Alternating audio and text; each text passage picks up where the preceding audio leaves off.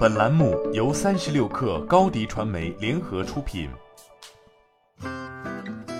本文来自三十六氪作者杨潇。第三代半导体系统研发商杭州浦西光晶获得策源创投领投的数千万 Pre-A 轮融资，本轮融资将主要用于碳化硅模块系统研发与批量生产准备。浦西光晶成立于二零二零年三月，主要生产的是基于第三代半导体材料碳化硅等的驱动系统与模组，应用在电动汽车电控模组等超高可靠性要求领域。公司具备从芯片级到模块级再到系统级的优化和生产能力。在半导体芯片的想象场景中，无论是让电动汽车五分钟充满电的超级充电桩，同样电池下续航里程大幅增加的电控系统，手机快充系统，高铁牵引逆变器，航空飞行器等具备想象力的场景，这其中的关键系统就是碳化硅功率半导体系统。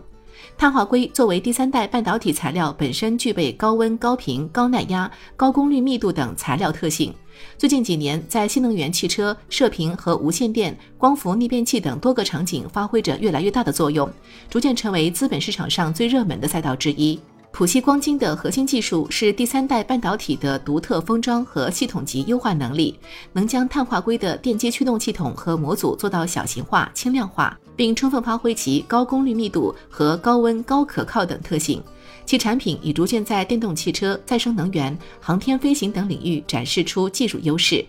在大功率模组这条赛道上，碳化硅功率器件发展过程中一直面临两大痛点。一是成本较高，二是芯片性能受限于封装技术而无法充分发挥。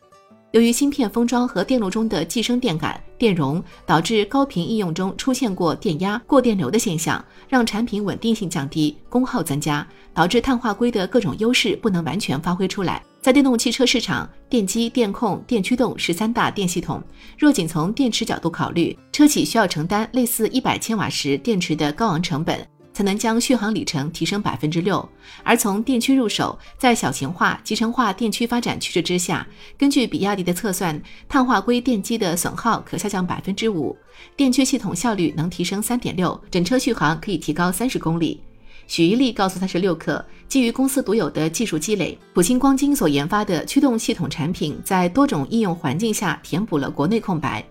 在应用场景上。浦西光晶选择从电动汽车电控模组领域入手，在过去一年，浦西光晶已经开始在高端工业、新能源等领域开始产生收入，并开始探索宇航电源、光伏跟踪支架开关电源等产品。在未来的布局上，飞行汽车、轮毂电机等这些具备想象力场景下，公司独特的高功率密度和小型化、轻量化的功率模组都会有巨大的应用需求。